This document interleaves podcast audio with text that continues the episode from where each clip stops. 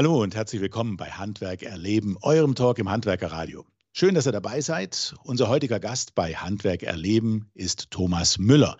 Er ist Metallbauer, internationaler Experte in der Entwicklungszusammenarbeit und einer von 16 Botschaftern für die aktuelle Handwerkskampagne. Herzlich willkommen, Thomas. Hallo, Peter.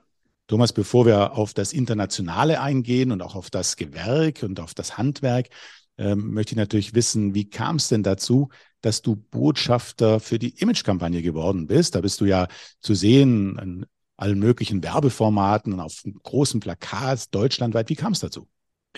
Ja, also es sind auf mich mehrere Freunde zugekommen und haben gesagt, ja, guck mal da, da ist eine, eine, ein Casting. Und dann habe ich mir das angeschaut, damals auf diversen Social-Media-Plattformen und habe gesagt, ja, ich könnte ein Gesicht des Handwerks sein in dieser Kategorie international. Deswegen habe ich mich darauf beworben.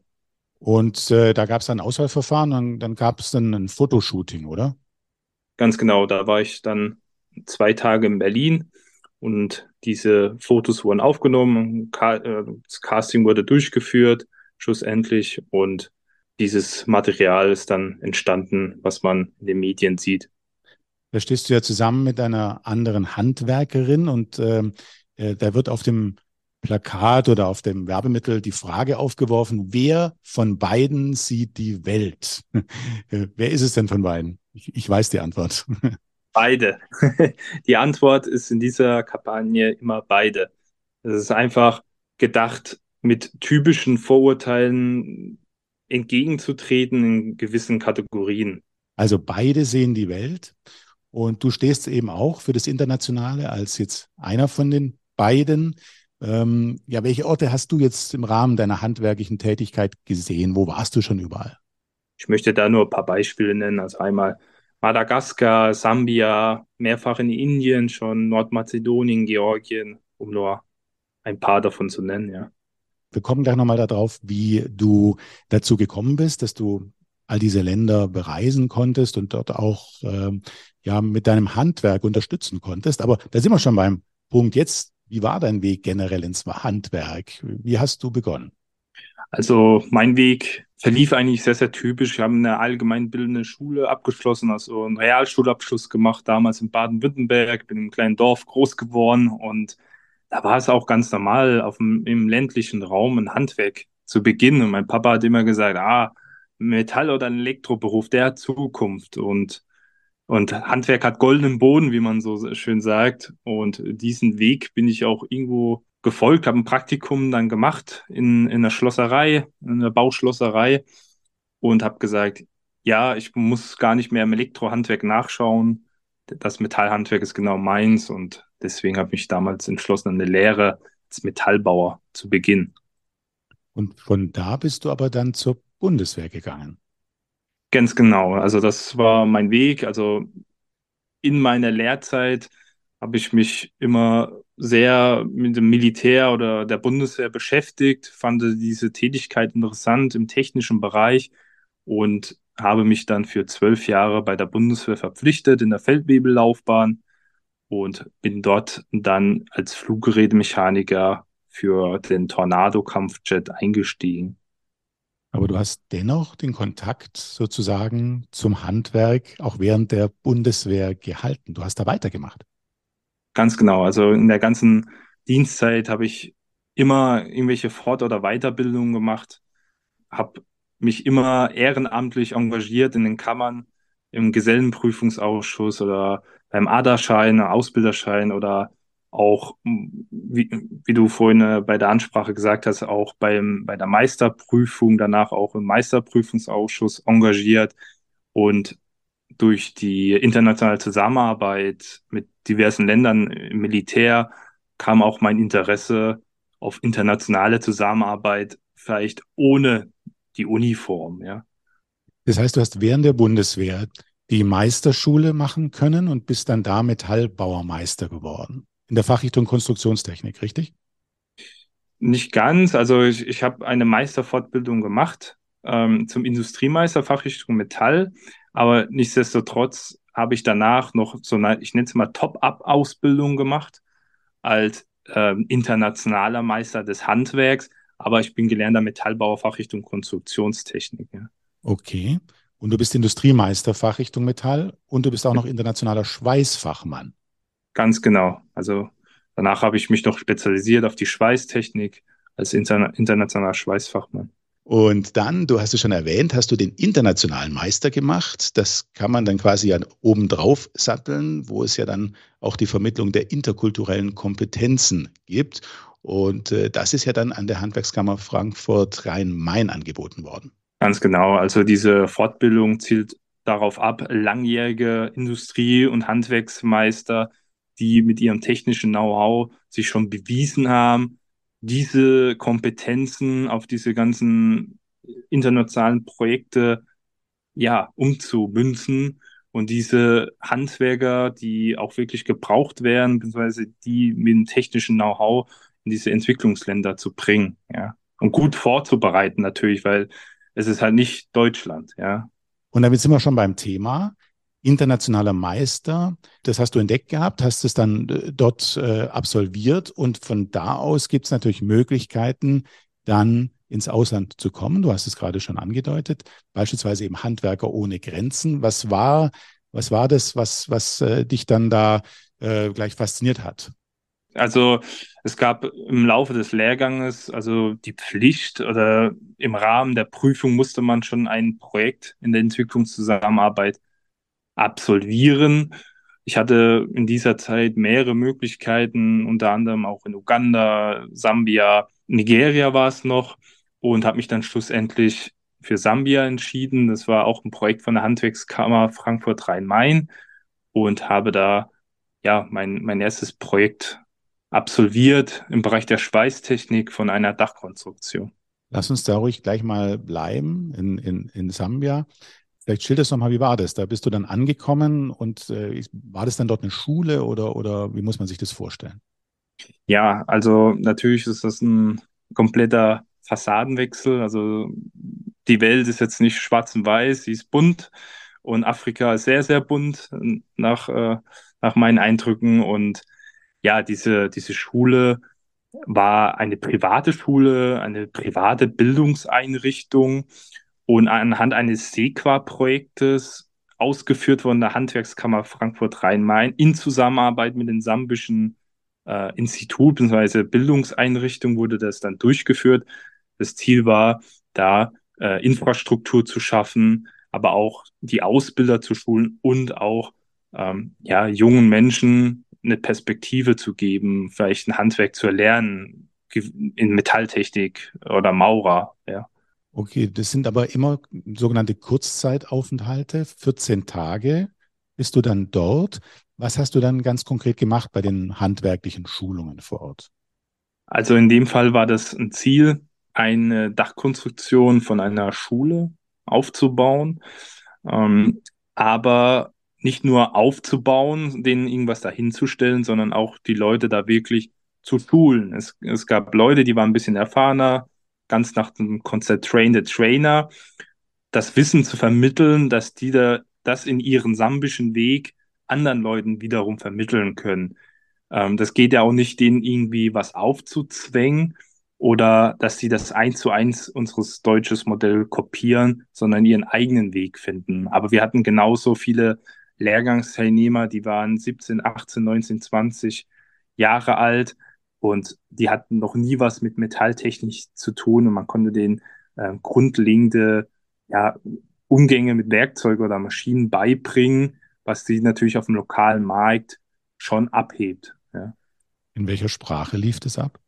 Also Sambia ist eine ehemalige britische Kolonie, ähm, sprich die Umgangssprache oder beziehungsweise das, was in der Bevölkerung weit verbreitet ist, ist nun mal Englisch und der Unterricht verlief auch auf der, auf der englischen Sprache, ja. Und wenn du jetzt da zurückblickst, war ja dein allererstes Projekt. Was war jetzt so deine Haupterfahrung, die du selbst dort gemacht hast? Ja, also es ist anders, aber nicht anders schlecht, aber anders anders. Also, also man lernt auch für sich sehr, sehr viel, weil man einfach eine komplett andere Welt ist und vielleicht auch sich selbst selbstkritisch betrachtet, manche Ansichten, ne, dass man vielleicht auch mal ein bisschen gelassener ist.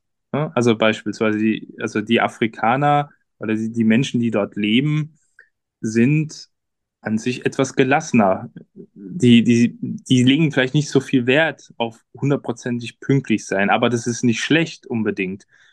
Die haben dafür weniger Stress und das ist halt schön zu sehen, was man da auch für sich selbst einfach mitnehmen kann. Zwischenzeitlich warst du eben noch an anderen Orten, aber wir schauen jetzt mal aufs Aktuellste. Also wieder in Richtung Afrika, aber da ging es dann in den Südosten rüber. Schilder doch mal selber, wo du warst.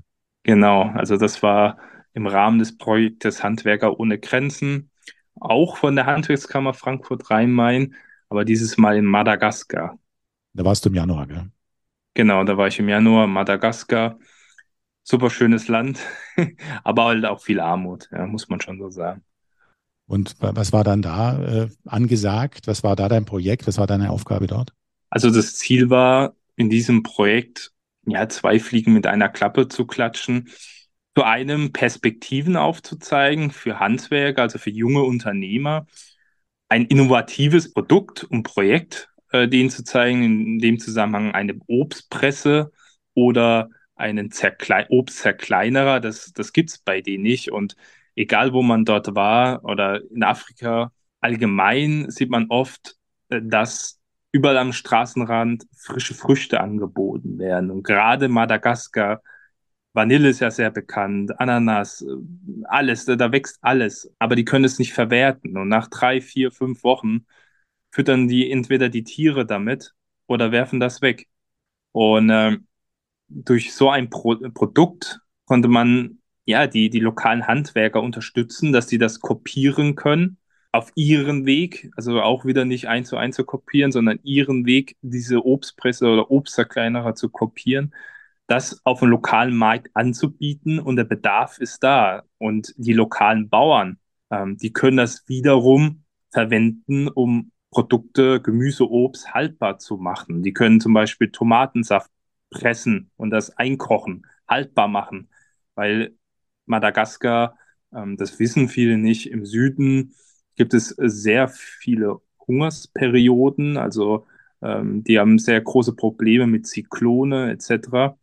Und die fruchtbaren Regionen wie im Norden oder in Zentral-Madagaskar können anhand dieser nicht vorhandenen Konservierung diesen Süden nicht versorgen. Und somit hat man ein sehr breites Portfolio abgedeckt äh, mit so einem einfachen Produkt eigentlich, ja. Das habt ihr woraus gebaut dann? Also wie, wie, wie muss man sich das vorstellen, wenn man das Bild jetzt gerade nicht äh, sieht? Beschreib's einfach mal, wie sieht das aus? Was habt ihr da genau gemacht? Weil du hast 14 Tage Zeit, um diese beiden ähm, Geräte zu bauen.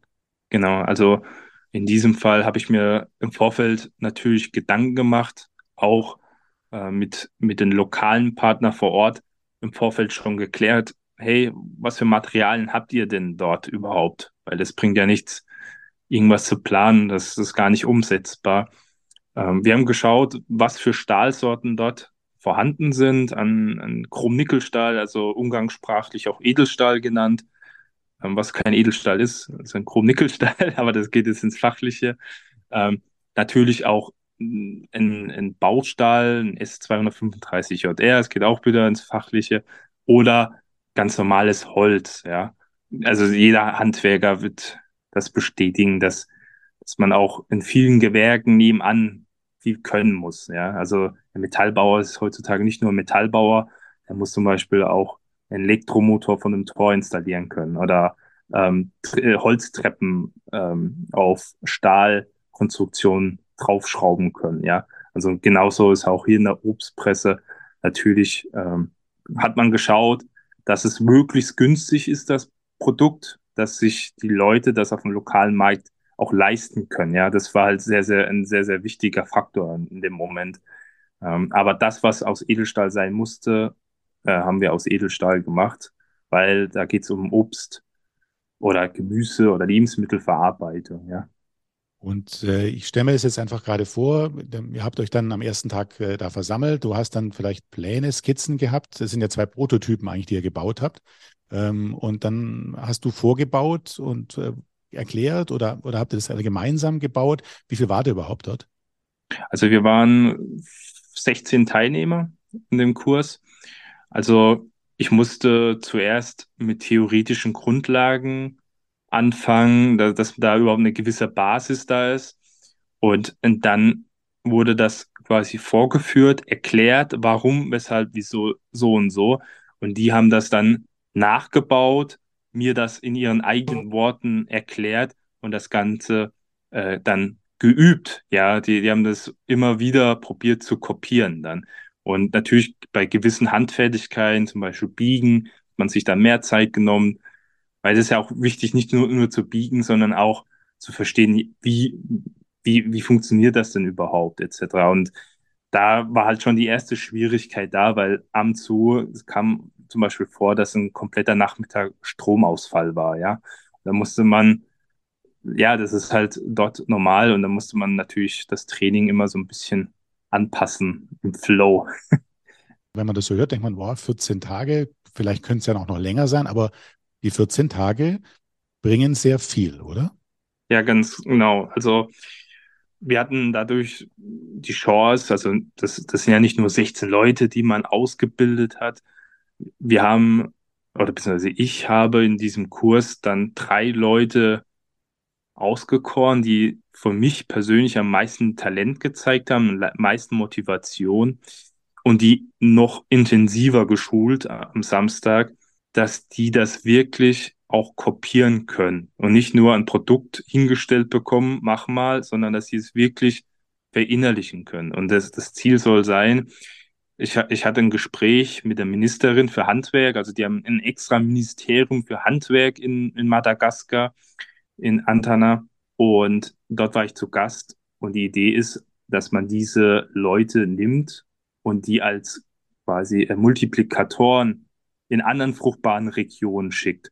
Oder ähm, wir waren auch im Gespräch mit der Cham Chamber of Commerce and Industry, also quasi die IAK dort vor Ort. Die hat direkt an bei den Handwerkern fünf von diesen Maschinen geordert, bestellt. Sprich, die ge auch gefordert, äh, gefördert, das herzustellen. Die bezahlen das auch, die stellen das dann in ihren Kammern aus, aber die, die anderen Produkte, die stellen die in anderen Kammern aus. Und so wird daraus, wird das flächenmäßig verteilt, dieses Know-how und diese Idee. Also du bist nach Hause gefahren und hast gedacht, äh, jawohl, ich habe jetzt hier echt was bewirkt. Natürlich, also das, das ist ja das Schöne an, an dieser Entwicklungszusammenarbeit, beziehungsweise in diesen Einsätzen, weil man das auch macht, ist, glaube ich, einfach so diese, auch, auch diese, diese Bestätigung, was Gutes zu tun in dem Moment. Ne? Die, die Menschen, die sind unglaublich dankbar, das kann man sich gar nicht vorstellen. Das würde in Deutschland wahrscheinlich in dieser Form nicht passieren, weil ähm, ist ja alles normal und jeder muss studieren und ja, und die sind für Kleinigkeiten so dankbar, weil die einfach keine, teilweise keine Perspektiven haben. Dieser informelle Sektor, Schrägstrich Tages, Tagelöhner, ist unglaublich groß in den Ländern. Und wenn die ein bisschen Fachwissen haben, das, das braucht gar nicht viel. Und diese zwei Wochen, das hört sich erstmal für, für uns Deutsche kurz an. Aber die sind besser als 80 Prozent. Also das ist eine fiktive Zahl, aber die, die sind 70, 80 Prozent besser als die Facharbeiter, die auf dem lokalen Markt rumtreten. Und diese Leute, die gehen ja wiederum in ihre Werkstätten und sagen, hey, äh, mach, die, mach diese Stahlkonstruktion doch auf dem Bock, du machst dir den Rücken kaputt. So, so Kleinigkeiten, ja. Und somit hat man da was sehr, sehr Gutes bewirkt. Ja. Du nimmst ja da Urlaub dafür. Das sind 14 Tage Urlaub für dich und das machst du ja regelmäßig jetzt in deiner, während deiner Bundeswehrzeit.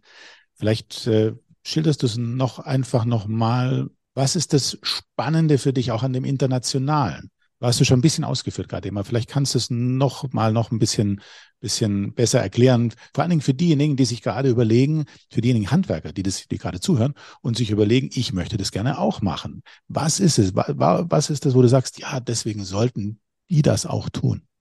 Also zu einem ist es einfach wunder wunderschön, was Gutes zu tun. Also wirklich nicht nur ein Produkt hergestellt zu haben. Also das, von dem lebt ja auch das Handwerk ein bisschen, dass man am Ende des Tages sieht, was man getan hat.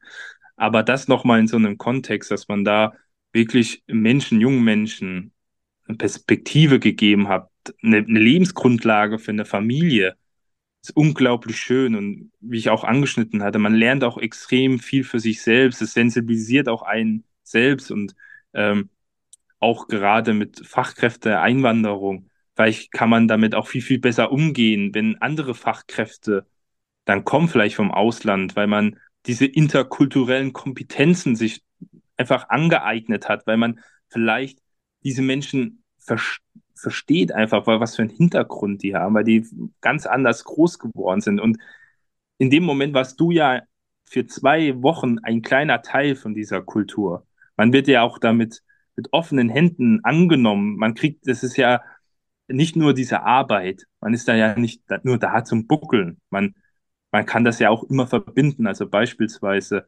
ähm, im, ähm, in, äh, in Sambia oder in Indien. Äh, in Indien habe ich zum Beispiel eine Tiger-Safari gemacht am Wochenende. Das ist äh, once in a time moment in the life. Ne? Und das, das, das genauso wie in Uganda die Möglichkeit gibt, zum Beispiel Gorilla anzugucken, etc.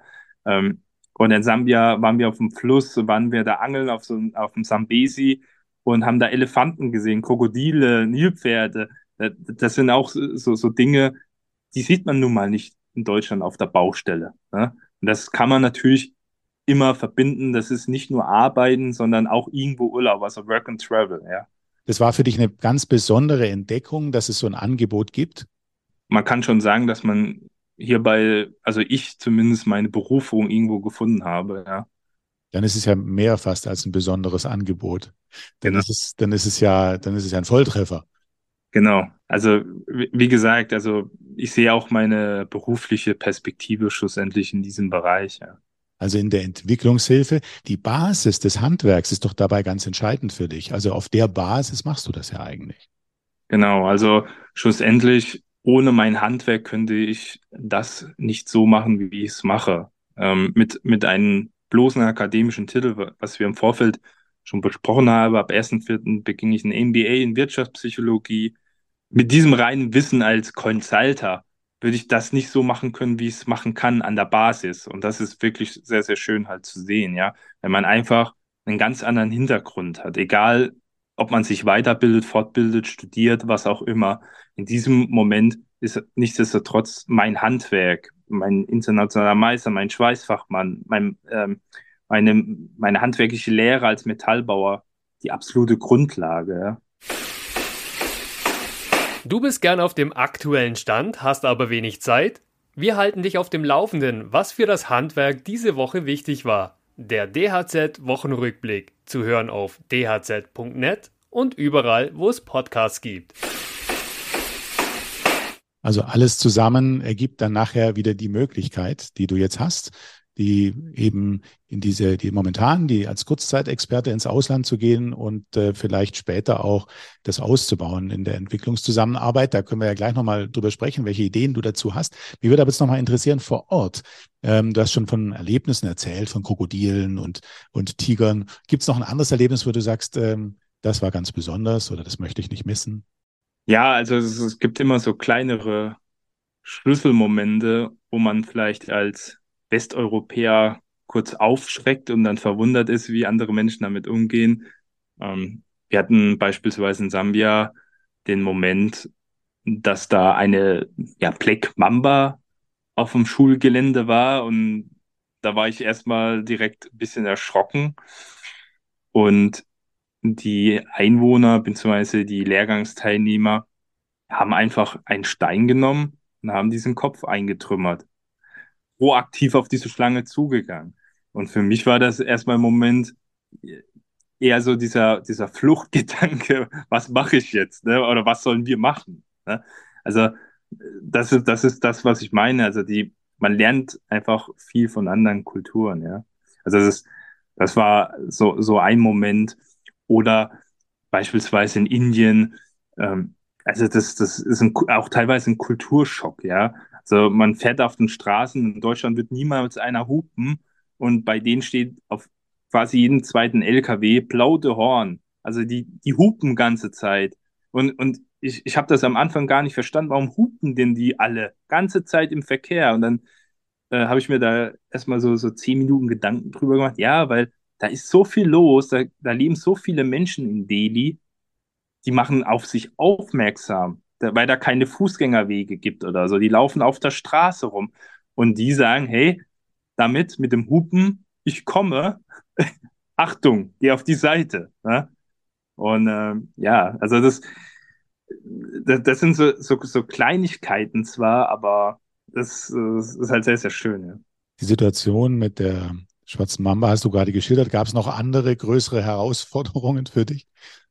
Ja, also natürlich sollte man nicht mit dem Anspruch kommen, also auch mit dem Qualitätsanspruch einer deutschen Fabrik beispielsweise oder mit deutschen Qualitätsstandards oder Arbeitssicherheit. Ähm, das bringt auch nichts, da zu meckern, zu motzen oder irgendwas.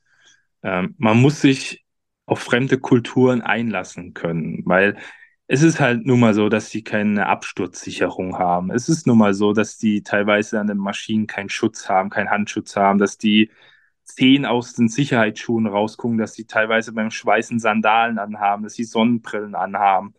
Natürlich schlagen wir Westeuropäer da die Hände über den Kopf zusammen. Aber wenn ich, wenn ich das denen sage, also klar, viele wissen es auch nicht, ja, aber viele sagen ja, mit womit? Ich habe kein Geld. Und das macht die Situation halt schwieriger. Und das ist ähm, ganz, ganz wichtig, dass, dass wir uns da drauf einlassen, auf das Ganze. Thomas, der eine oder andere sagt sich jetzt, ich möchte das auch machen. Ich möchte da jetzt auch hin. Ähm, dahinter stehen ja eine ganze Reihe von Organisationen. Wir haben ähm, die Handwerkskammer in Frankfurt gerade schon angesprochen, wo man den internationalen Meister machen kann. Du hast vorhin mal SEQA genannt. Ähm, da werden ja die Entwicklungshilfeprojekte gesteuert und dahinter stehen die vier Spitzenverbände der deutschen Wirtschaft, der Deutsche Industrie- und Handelskammertag, der Bundesverband der deutschen Industrie, der Zentralverband des deutschen Handwerks und die Bundesvereinigung der deutschen Arbeitgeberverbände sowie die Deutsche Gesellschaft für internationale Zusammenarbeit. Aber wer, wer organisiert jetzt eigentlich was? Wer, wer führt durch und wer gibt das Geld? Wie, wie muss man sich das vorstellen? Ja, also das ist gar nicht so einfach tatsächlich zu erklären ähm, in so einem Rahmen.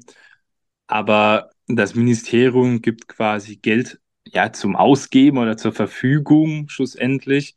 Und es gibt halt viele Organisationen, die sich von diesem großen Topf was abgreifen und dann Projekte realisieren. Also beispielsweise, äh, was du gesagt hast, Peter, mit der Sequa oder auch mit der GIZ.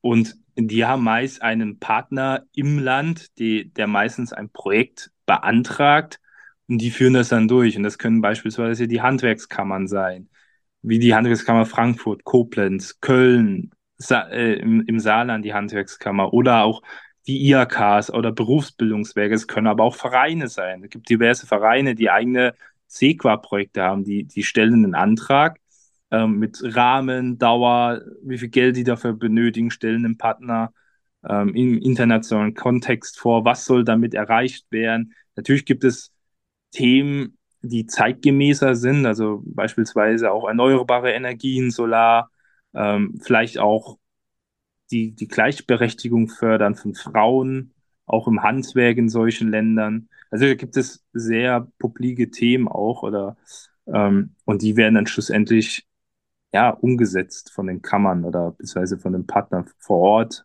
Mhm. Wenn ich mich jetzt interessiere, wo sollte ich mich am besten hinwenden? Wenn man sich dafür interessiert, ist, glaube ich, am besten wirklich Google anzuwenden und Entwicklungszusammenarbeit einzugeben, im Handwerk als Beispiel und das mit Eigenrecherche rauszubekommen, weil schlussendlich es gibt nicht die Ansprechstelle leider, ne? Aber die, die, die HWK oder die IHK im eigenen Wohnort ist vielleicht schon mal ein guter Anlaufpunkt, dass man da schaut, hey, haben die eine Auslandsabteilung, haben die Auslandsprojekte, und da ist halt auch viel Eigeninitiative anzuwenden. Ja. Aber den internationalen Meister kannst du empfehlen, dass, dass das halt eine hervorragende also, Vorbereitung ist. Oder ist, es die, oder ist es überhaupt die Voraussetzung? An, an sich ist es keine Voraussetzung. Also das könnte jeder theoretisch machen. das entscheidet natürlich der, der Projektpartner, was für Anforderungen man an diesen Mann stellt, ob, ob man sagt, okay, wir, wir würden auch einen Geselle hinschicken oder hey, ähm, wir würden auch, also wir schicken Meister hin. Es kommt natürlich ein bisschen auf den Projektgeber drauf an, was für einen Freelancer oder was für einen ehrenamtlichen Mitarbeiter man äh, ja suchen möchte. Aber um da vielleicht reinzuschnuppern, es gibt die Organisation ECS, Senior Expert Service beispielsweise, ist eine große Organisation, das kann man auch googeln und da kann man sich auch in eine Datenbank eintragen lassen und die haben in der Regel sehr, sehr viele Projekte, da kann man sich auch ja, vernetzen oder den gleichen Weg gehen wie ich, dass man sagt, ey, ich mache diesen internationalen Meister. Dann gibt es auch in anderen Handwerkskammern, ich meine, die Handwerkskammer in Augsburg hat den sogenannten internationalen Fachmann, meine ich. Das ist, sag ich mal, das gleiche Konzept. Und natürlich lernt man da, wie der Name eigentlich schon sagt, diese Top-Up-Ausbildung internationalen Meister bereitet einen auf Entwicklungszusammenarbeit vor. Auch die ganzen Player, ne, da, da kriegt man das auch dementsprechend erklärt, wer, wo, was, was muss ich machen, aktueller Lebenslauf etc. Ja. Und bei Handwerker ohne Grenzen ist ja ähm, auch ein Bericht darüber, wie du in, zum Beispiel in Madagaskar warst. Da kann man das auch ganz gut nachlesen. Ne? Ganz genau. Bei Handwerker ohne Grenzen ist beispielsweise ein Bericht von mir. Ähm, das kann man gerne sich mal durchlesen, aber nicht nur mein Bericht. Natürlich gibt es auch viele Kollegen oder ähm, die bereits ja dort waren. Ähm, und Einblicke geben, ja. Also wer sich dafür interessiert, der findet das. Genau. Wie gesagt, bei Handwerker ohne Grenzen kann man einen ganz guten Einblick ähm, auch bekommen. Ja, erstmal vielen Dank äh, bis hierher. Ähm, würde gerne dir noch zwei, drei Fragen stellen. Jetzt so auch nochmal, wir haben schon ein bisschen darüber gesprochen, was so deine Ambitionen sind. Ich habe aber ein interessantes äh, Zitat von dir gefunden auf der Webseite der Handwerkskammer Koblenz. Das steht im, im Rahmen der, der, der Kampagne, wo du ja einer von 16 Botschafter bist der Image-Kampagne. Und da steht ein Zitat, das heißt, ich möchte den Menschen zeigen, was möglich ist, wenn man das tut, was einem das Herz sagt und wofür man Talent hat. Und eben nicht unbedingt das, was das Umfeld oder die Gesellschaft erwarten. Das stammt von dir. Genau. Und was, also, was, wie, wie meinst du das? Also dieses Zitat ist so gedacht, dass man sich vielleicht von diesen gesellschaftlichen Zwängen nicht ableiten lässt von seinem Weg. Also ähm, was ich schon mal kurz angeteasert habe, wir, wir stehen ja auch vor dem Problem der Akademisierung in Deutschland. Also keiner will mehr ein Handwerk lernen oder viele ja, also das ist ja von Generation zu Generation quasi weitergegeben worden. Ja, hier äh, hast nichts gelernt, machst hier die Hände dreckig und musst studieren gehen etc. Und ich wollte mit diesem Zitat dem ein bisschen entgegentreten, weil schlussendlich egal, ob ich jetzt diesen Master in Wirtschaftspsychologie mache oder nicht, schlussendlich war das oder ist das meine Basis und man sollte das machen, was einem Spaß macht. Und wenn das euer Weg ist oder dein Weg ist, dann geh diesen Weg. Dann ist es der richtige Weg. Und ist egal, was Mama, Papa, Freund, Freundin, Partner, Partnerin sagen, sondern das ist dein Weg, das ist dein Leben. Und wenn dir dein Handwerk Spaß macht, dann verfolge das Handwerk, ja. Dir macht Spaß das Handwerk und die Internationalität? Habe ich das richtig formuliert? Genau. Also das, das ist meine, meine Passion, ne? wie man sagt, Purpose. Eine Berufung, ja. Und zu helfen. Und zu helfen, genau. Du hast auch gesagt, ähm, du willst vorleben, wie wichtig es ist, das habe ich auch äh, da von der Webseite, ähm, sein Schicksal selbst in die Hand zu nehmen. Wie ist das zu verstehen? Ja, man, was ich auch in diesem Kontext jetzt gesagt habe, ähm, wo man sich hinwenden kann, dass das viel Eigenarbeit abverlangt. Es ist halt leider so, man, man darf sich nicht auf seine Lorbeeren ausruhen, man soll Gas geben. Ne? Also man, es kommt keiner hin mit dem goldenen Krug und stellt ihn dann auf den Tisch und sagt, ja, herzlichen Glückwunsch. Also man muss proaktiv an diese Sachen rangehen. Und ähm, genauso ist es, denke ich, auch in der internationalen Zusammenarbeit. Man muss proaktiv zum Beispiel so einen Kurs machen, sich proaktiv damit beschäftigen. Wenn das in, interessant für einen ist. Und da gibt es viele Wege. Es gibt auch für Azubis Austauschprogramme, Erasmus etc. Auch schon in der Handwerkerlehre an sich dass man vielleicht schon äh, mit gewissen Kammern solche Tauschprogramme oder vielleicht im Rahmen einer Kammer vielleicht auch schon ins Ausland versendet wird, ja. Also um da mal so, solche Luft zu schnuppern. Das heißt, du hast deinen Weg beim Gehen gefunden oder hattest du Impulse von außen? Also ich würde niemals sagen, das war geplant. Ich, ich, ich wusste das ja auch im Vorfeld nicht. Also diese ganze internationale Zusammenarbeit ist ja wie so ein schwarzer Fleck. Also für mich gewesen als Handwerker, für mich waren das immer Ärzte oder Sozialarbeiter oder äh, ganz, ganz fremd. Und ich bin da auch aus Zufall drüber gestoßen, schlussendlich, ja. Ähm, aber das lag daran, weil ich das Interesse hatte aufgrund meiner internationalen Zusammenarbeit mit anderen Partnerländern im Militär, ähm, danach zu googeln und danach zu, zu schauen, was gibt es denn da noch. Und so bin ich dann irgendwann über diesen internationalen Meister gestoßen und habe gesagt, oh, das ist ja mal cool. Na, da habe ich Lust drauf. Und am zu ist es einfach mal probieren und dann, wenn man sieht, oh, da geht mein Herz auf, dann just do it. Also wie der Nike-Slogan nun mal ist, just do it. Dann äh, natürlich fliegt man vielleicht mal hin oder irgendwas klappt nicht oder verzweifelt vielleicht auch in so einem Land im ersten Moment. Aber ja, auch so lernt man. Ne? Also das ist nur mit, mit Widerstand gibt es Entwicklung. Hast du schon sowas erlebt? Klingt so ein bisschen durch.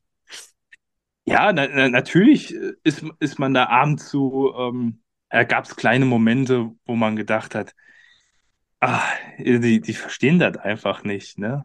Also ich, ich, wo, wo soll ich denn da anfangen, ne? Aber es gehört nun mal dazu, ne? Und das ist, das wird besser, weil, weil man auch dazu lernt und da einfach vielleicht nicht mit, weil ich hatte immer so den, auch den Anspruch an mir, immer eins, ich muss der Beste sein und äh, sehr, an sich sehr ehrgeizig bin, dass man da vielleicht auch mal ausgebremst wird und sagt, hey, Thomas, alles ist gut. Es dauert einen Tag länger. Ist Stromausfall. Heute ist Stromausfall. Dann, dann trinken wir noch einen Orangensaft, das ist doch auch gut. Und nicht, ah, ich muss das durchkriegen, heute, das war der Plan heute, ne? Manchmal ist es so, es haben mir schon einige erzählt, die eben auch längere Zeit im Ausland waren, dass sie, wenn sie dann da waren, dann haben sie natürlich da das vieles schätzen gelernt, die Kultur kennengelernt und sie haben aber dann ihre eigene, ihr eigenes Zuhause auch wieder schätzen gelernt. Wie ist das bei dir? Ja, also es, es, es gibt so die Problematik, also wenn man in so ein Land geht, hat man meistens einen Kulturschock. Dann kommt die sogenannte Erholungsphase, dass man sich auf die Situation eingestellt hat. Aber dann reist man zurück und kriegt den sogenannten Eigenkulturschock. Weil man denkt sich, boah, hey, die Straßen sind hier so sauber und alles geteert und ein funktionierendes Straßensystem, wow, wie krass. Ne? Also das, das ist ja, ähm, also das würde einem ja niemals auffallen, ja. Also und man, man schätzt das einfach, was man selbst hat, noch viel, viel mehr, ja. Das ist so. Da passt jetzt die Frage ganz gut. Was ist Heimat für dich? Heimat ist da, wo mein Herz und meine Leidenschaft ist. Kann wechseln demnach? Ja, genau. Also für mich gibt es keine Grenzen. So, ne? Also das, wie der Name schon sagt, Handwerker ohne Grenzen. Ja. Ähm, ich ich habe natürlich auch ein sehr glückliches privates Umfeld, das mich sehr dabei unterstützt, meine Partnerin etc. Die ist auch bereit, in solche Ländern irgendwann in Zukunft mitzukommen, da vielleicht auch zu leben für zwei, drei Jahre in einer Projektlaufzeit, ja. Und ja, sich zu verwirklichen, ja. Da sind wir ja schon bei dem Blick jetzt in die Zukunft. Das hattest du vorhin schon angedeutet gehabt. Also du hast, du hast noch äh, zwei Jahre Bundeswehr ungefähr und äh, dann ähm, ja, gibt es ja ganz neue Möglichkeiten. Ähm, was schwebt dir vor? Was ist dein Traum sozusagen? Also natürlich, ich werde jetzt im Sommer Papa. Natürlich ähm, hat man da auch Verantwortung. Aber nichtsdestotrotz ist das alles immer bei uns abgesprochen. Ich würde jetzt nie eine Entscheidung treffen, ohne meine Partnerin da ins Boot zu holen. Aber für uns beide muss natürlich auch vom Land passen. Aber es ist ein gro großer Traum, ähm, ja, also in einem Projekt wirklich als Langzeitexperte, nicht als Kurzzeitexperte, sondern wirklich so einem Projekt zwei, drei Jahre als der Mann, der Facharbeiter vor Ort wirklich zu begleiten. Wirklich von Anfang an sehr viel zu bewirken dort unten. Zum Beispiel so wie ich Wien zum Beispiel in Sambia, so eine Schule in drei, vier, fünf Jahren komplett aufzubauen, ja.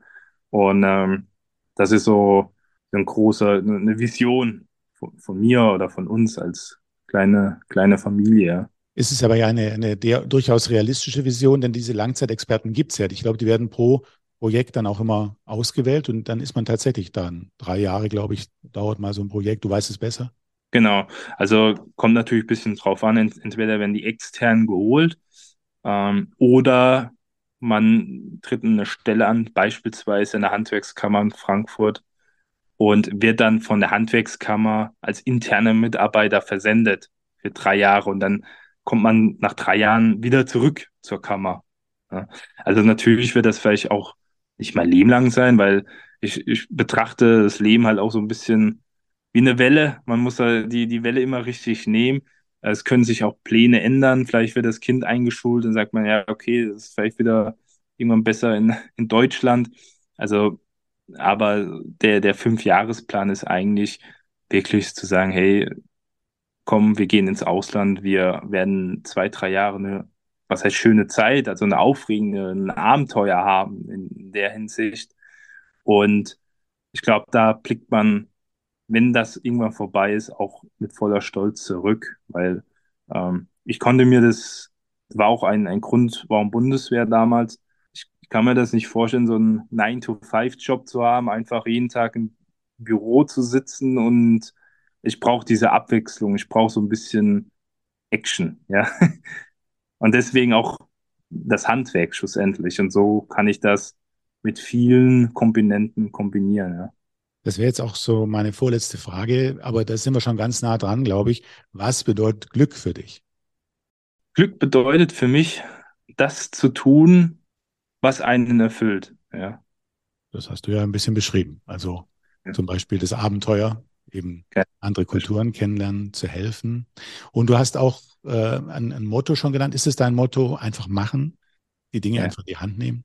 Ja, also ich, ich erlebe das äh, oft, also in, in meinem Privatumfeld mache ich auch viel Bodybuilding, ne, also Fitnesssport. Ähm, viele, viele Leute, viele Leute reden halt bloß. Ne? Ich, zum ersten ersten werde ich abnehmen oder ähm, ich werde irgendwann mal meinen Meister machen, nächstes Jahr. Oder ich werde und, und, und, oder, oder, oder. Aber ich höre nie Ergebnisse. Ne? Und das, das will ich damit sagen, dieses Just Do It, traut es euch. Ne? Wenn, an, ansonsten werdet ihr nicht wachsen. Und die Zeit, die rennt, wir, wir haben jetzt wieder April und dann, äh, ja, es ist, ist wieder ein Drittel vom Jahr vorbei. Ne? Und zack, ist wieder die ganzen Vorsätze im Sande verschwunden. Ja. Thomas, vielen, vielen Dank. Ich bin mir sicher, du machst da weiter, du machst das, du lebst deinen Traum. Da wünsche ich dir dabei alles, alles Gute. Vielen Dank für die Einblicke. Vielen Dank für die Tipps, ähm, auch für diejenigen, die sich jetzt dafür interessieren. Und ja, ich drücke dir die Daumen, dass alles so kommt, wie du das erträumst. Danke dir. Dankeschön. Tschüss.